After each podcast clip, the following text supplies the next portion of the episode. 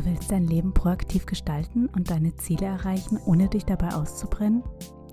Then let's be friends. Mein Name ist Annemarie Jungwirth und du hörst Her Powerful Mind.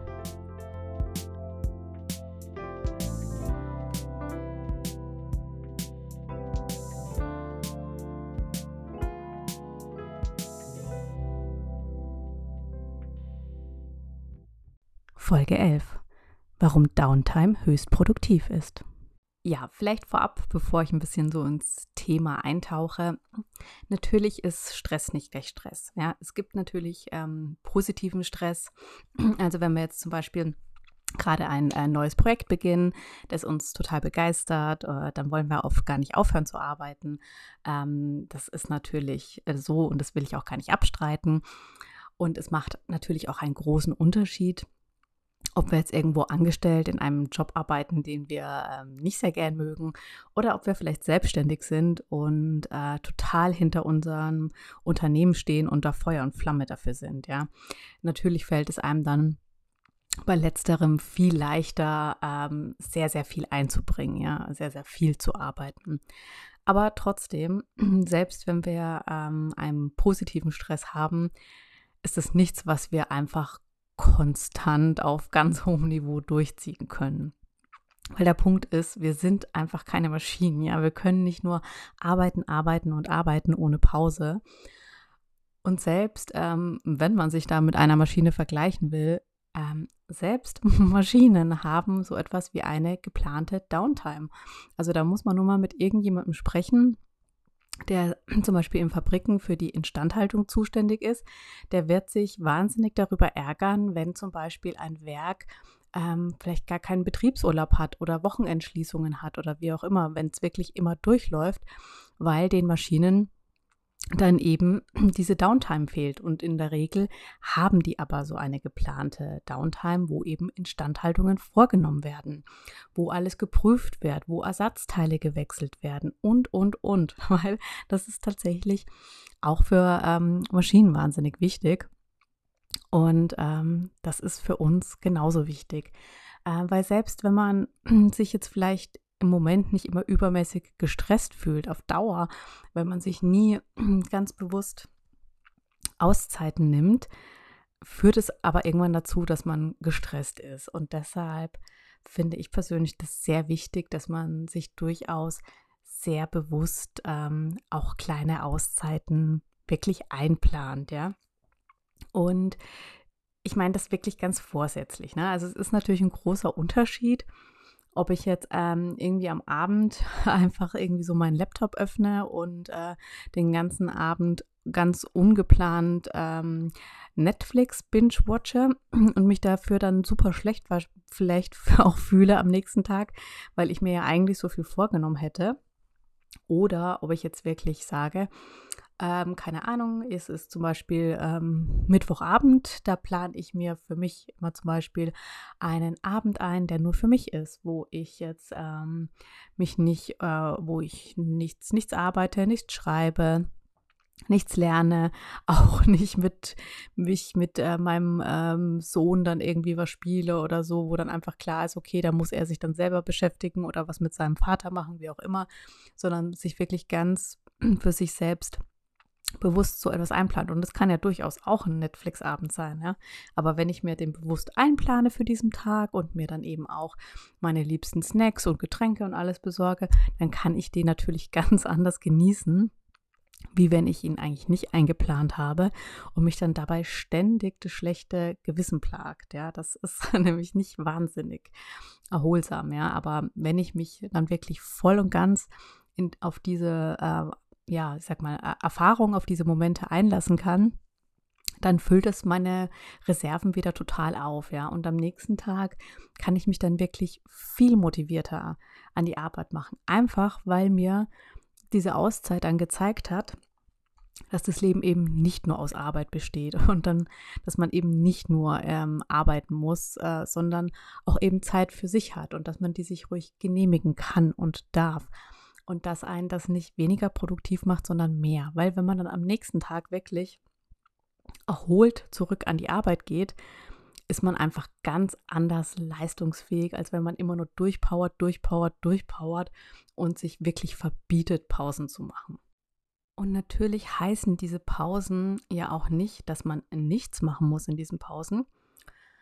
Ich würde einfach nur empfehlen, äh, dass du dann einfach was anderes tust als deine reguläre Arbeit. Ja, bei mir ist es halt zum Beispiel, ähm, wenn ich mir jetzt zum Beispiel jeden Abend irgendwie vornehme zu schreiben, ja, dann fühlt sich das irgendwann sehr erdrückend an, weil ich mir dann denke, okay, ich habe da meinen Job und Familie und dann noch jeden Abend schreiben und ich das Gefühl habe, ich habe nie einen Abend für mich, ist es einfach, ähm, ja, also für mich ist das irgendwie äh, sehr, sehr erdrückend und frustrierend und deshalb habe ich dann schon gern so einen Abend, wo ich das eben nicht habe. Aber ähm, wenn das jetzt natürlich äh, man jetzt natürlich nicht sowas hat, sondern es geht um den ganz normalen Job oder man ist selbstständig, ja, dass man irgendwie und man heißt jetzt dann nicht, wenn man sich eine Auszeit nimmt, dass man dann irgendwie nur auf der Couch liegen muss und Netflix schauen muss oder so, ne? Das können ja auch andere Dinge sein oder ein Schaumbad nehmen oder was auch immer. Wenn, wenn das, wenn man da gar nicht der Typ dafür ist, kann ja eine Auszeit genauso irgendwie sein, dass man sich zum Beispiel, weiß ich nicht, ein paar Masterclass-Videos ansieht, ähm, um irgendwie was äh, Neues zu lernen oder ähnliches, ja, oder einfach nur für sich in Muse irgendetwas tut, ja, ob man jetzt irgendwie, ähm, keine Ahnung, noch ein kreatives Hobby nebenbei hat oder was auch immer. Aber dass man trotzdem irgendwas macht, was so ein bisschen, ja, sich absetzt von den Dingen, die so ein, ja, ich sag mal, ähm, sehr geplanten Output haben, sondern die man einfach nur tut und den Moment des Tuns irgendwo genießen kann, ja, unabhängig vom, vom Output, ja, das finde ich schon, ähm, das macht schon einen großen Unterschied, um so ein bisschen Druck und Stress aus dem Alltag zu nehmen. Und das ist ja auch ein Konzept, das sieht man ja auch bei Sportlern, ja. Du kannst ja auch nicht, wenn du zum Beispiel trainierst, kannst du ja auch nicht, weiß ich nicht, Muskelaufbau könntest du ja auch nicht jeden Tag den gleichen Muskel trainieren, ja, weil das bringt ja nichts. Das, da würde dir auch jeder sagen, das ist kontraproduktiv, weil die brauchen eigentlich auch Pausentage. Natürlich, wenn du dann der Bewegungstyp bist, könntest du natürlich an diesen Pausentagen irgendwie andere Muskeln trainieren oder Cardio machen oder was auch immer. Aber jeden Tag diesen Muskel zu trainieren, bringt dem Muskel nicht mehr, weil der braucht eben auch seine Auszeit, so wie das auch Maschinen brauchen. Und so brauchen wir das eben auch selber. Und ähm, mir ist bei der Vorbereitung zu dem Thema irgendwie auch noch etwas aufgefallen. Also wirklich diese, ja, diese Downtime oder Me-Time-Abende, die plane ich mir ja durchaus sehr bewusst ein und freue mich auch auf die. Aber mir ist dann zum Beispiel auch aufgefallen, dass ich mir zum Beispiel fürs Schreiben nehme ich mir eigentlich sehr oft Auszeiten und fahre dann auch irgendwo hin. Ähm, manchmal mit einer ähm, befreundeten Autorin und manchmal aber auch alleine und fahre dann in ein Hotel, um da eben sehr viel am Tag zu schreiben, ja. Einfach weil man dann natürlich ungestörter ist und weil man auch irgendwie ja extra dahin geht, um zum Schreiben. Also das ist ja zum Beispiel wie der Unterschied, wenn ich jetzt ins Fitnessstudio gehe, gehe ich da natürlich auch hin, um zu trainieren und nicht um da an der Bar zu sitzen und Kaffee zu trinken. Und so ist es natürlich auch, wenn ich so einen Schreiburlaub mache und dann in einem Hotel bin, wo ich ja extra dafür bezahle und hinfahre, um zu schreiben. Und insofern schreibe ich in diesen Tagen ja auch wahnsinnig viel. Und ähm, ja, das mache ich doch äh, einigermaßen äh, regelmäßig und finde das auch total gut und werde das äh, bestimmt auch immer wieder tun. Aber ich mache das sowas eigentlich immer nur äh, für ja so Arbeits-, also Schreibzwecke und tatsächlich so für mich alleine kann ich mich jetzt gar nicht erinnern, wann ich das schon mal gemacht habe. Ähm, also ich meine jetzt nicht so Urlaube, die ich jetzt mit meiner Familie mache, sondern wirklich, dass ich mir irgendwie mal so ein, zwei Nächte irgendwo hin alleine fahren würde. Einfach so für mich und ähm, ja, mich dann quasi ähm, jetzt auch ohne Laptop, sondern vielleicht höchstens mit einem Notizbuch und mich dann da einfach treiben lasse, mich mit gutem Essen verwöhne, einer schönen Landschaft und ähm, tollen Sehenswürdigkeiten. Ähm, da kann ich mich jetzt wirklich nicht dran erinnern, dass ich das jemals schon gemacht hätte, ja. Ja, und ich glaube, das wäre wahrscheinlich aber auch eine hochproduktive Sache, weil ich bestimmt äh, zurückkommen würde von diesem Ausflug und nicht nur unglaublich erholt wäre, sondern ähm, so, ja auch so richtig positiv aufgeladen, ne? so von, von all den tollen Dingen, die ich gesehen habe und erlebt habe. Und ähm, ich könnte mir schon vorstellen, dass ich dann auch zurückkomme und dann vielleicht auch eben zu Hause viel produktiver weiterschreibe, eben weil ich mir für mich diese Auszeit gegönnt habe. Und ähm, ich werde sicherlich immer wieder Schreiburlaube machen und finde die auch toll, aber äh, jetzt, wo ich mir so Gedanken drüber mache, äh, stelle ich mir eigentlich auch einfach so eine, äh, ja, äh, keine Ahnung, Me-Time, ähm, Ausflug, wie auch immer, äh, total schön vor, ja. Und zwar wirklich äh, durchaus auch mal ähm, alleine, weil man da ja dann auch nicht wirklich äh, groß Kompromisse schließen muss, ja, was man sich anschaut, wo man essen geht, wie auch immer, wann man aufsteht, wann man ins Bett geht, sondern ja den Tag dann so ein bisschen nach den eigenen Wünschen äh, bestimmen kann und auch ähm, gestalten kann. Und das, ähm, ja, das hört sich für mich gerade echt schön an. Ich glaube, das, äh, das, das möchte ich bald mal machen. Und ähm, Vielleicht noch so ein bisschen ergänzend jetzt zu diesem Thema. Ähm, vielleicht kennst du ja, es ist ja so ein Klassiker ähm, dieser ganzen ähm, Self-Help-Produktivitätsbücher. Genau, ich habe jetzt gerade mal schnell den Titel nachgeschaut. Das ist äh, Stephen Covey. Auf im Deutschen ist es äh, Die sieben Wege zur Effektivität. Und im Englischen sind es uh, The Seven Habits of Highly Effective People. Und ähm, es ist schon ein relativ altes Buch, aber durchaus ein Klassiker, wo man auch viel mitnehmen kann.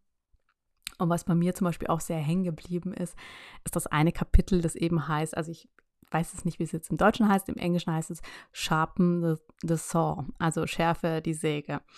Und ähm, er verwendet dann eben auch die Analogie, dass da eben ein Holzfäller ist ähm, mit einer Säge und äh, der muss da halt Bäume fällen und die Säge ist aber nicht mehr sehr scharf, ja. Und der plagt sich dann unglaublich ab äh, und versucht halt trotzdem die Bäume da irgendwie zu fällen mit seiner total stumpfen Säge. Und jemand sagt halt wohl zu ihm, ja, ähm, nee, komm, die musst du doch jetzt mal irgendwie schleifen und schärfen. Ähm, dann bist du viel schneller fertig. Und er sagt, nein, nein, ich habe keine Zeit dafür. Ich muss da jetzt weitermachen. Und tatsächlich finde ich, ist es im Alltag sehr oft so, dass wir gerade in den Phasen, wo wir richtig viel auf unserem Teller haben und super gestresst sind, dass wir dann so ähm, krampfig werden und so, so, so zwanghaft und uns dann gar nichts mehr gönnen und uns wirklich allen Dingen berauben. Also ausreichend Schlaf, gutes Essen, Erholung, ja. Also wir sind dann so verkrampft da, darauf, irgendwie unser, unser Ziel zu erreichen und sagen, ich habe keine Zeit, ich habe keine Zeit für Mittagspausen und überhaupt und versuchen dann so durchzupowern, um, um dieses Ziel zu erreichen und sind dabei dann aber eigentlich letztendlich, obwohl wir vielleicht sehr, sehr viel Zeit reinstecken, ja, also sehr viel äh, Quantität, ja, aber relativ wenig, ja, vielleicht Qualität so ein bisschen erzielen. Ne? Also, dass einfach die, ähm, die, äh, die Leistung, die wir da erzielen, selber, dass wir die wahrscheinlich, wenn wir sehr erholt werden, in sehr viel kürzerer Zeit erreichen könnten oder vielleicht sogar besser erreichen könnten, einfach weil, ähm, ja, weil uns einfach so ein bisschen oft diese, diese Distanz und Ruhe zu der Sache fehlt, ja, also wie eben diese nicht geschärfte Säge, ja, wie dieser arme Holzfäller, der total gestresst ist und sich denkt, er hat nicht die Zeit, die Säge zu schärfen und sich damit eigentlich das Leben wahnsinnig schwer macht. Und genauso ist es eben auch oft ähm, dann im, im echten Leben, wenn wir uns dann eben Pausen nicht gönnen, weil wir meinen, wir haben keine Zeit dazu. Im Endeffekt, es ist oft ein Denkprozess, sich das einzugestehen, aber im Endeffekt machen uns diese Auszeiten nicht unproduktiv, sondern produktiv. Und wenn man das mal austestet und dann einfach die Unterschiede in der eigenen Arbeit betrachtet, ähm, dann kann man sich das meistens auch ganz ehrlich eingestehen, dass das einfach so ist. Äh, ich kann das für mich mittlerweile tun. Natürlich ist es in Phasen, wo sehr viel Stress ist, auch nicht ganz so einfach, aber grundsätzlich weiß ich schon, dass das so ist und so stimmt. Ja, und deshalb mein Appell heute an dich, plane dir Pausen ein. Pausen sind super wichtig, ähm, damit du leistungsfähig bist und bleibst. Und äh, ein Trick, den ich in ähm, dem Coaching-Programm von Brooke Castillo gelernt habe, ähm, da ging es jetzt auch so um, um Time-Management, ein bisschen anders, als ich das selber plane. Aber ähm, ein Punkt war da eben dabei, dass äh, sie immer gesagt hat, sie plant sich zuallererst die Sachen ein für sich selber. Also zum Beispiel ähm, den äh, weiß ich nicht, den Netflix-Abend, Yoga, was auch immer man tun möchte, um eben abzuschalten dass man sich diese Dinge eigentlich zuallererst in den Kalender einplant und dann quasi den Kalender erst mit den anderen Dingen füllt, ähm, die, ich sage jetzt mal, in Anführungszeichen produktiv sind. Wobei wir jetzt hoffentlich nach der Folge wissen, ähm, dass auch die Pausen hochproduktiv sind. Äh, also in diesem Sinne, äh, schalt ab und lad deine Akkus auf und wir hören uns nächsten Montag. Danke fürs Zuhören. Ich hoffe, die Folge hat dir gefallen und du konntest etwas daraus für dich mitnehmen. Ich hoffe, du hörst auch nächsten Montag wieder rein. Und am allermeisten würde ich mich freuen, wenn du den Podcast gleich abonnierst und mir auch eine Bewertung bei iTunes gibst. Falls du mir Feedback geben möchtest oder Themenvorschläge für mich hast, äh, kannst du mir gerne schreiben und zwar an podcast at herpowerfulmind.de. Alles klein und zusammengeschrieben. Ich freue mich von dir zu hören. Bis nächsten Montag.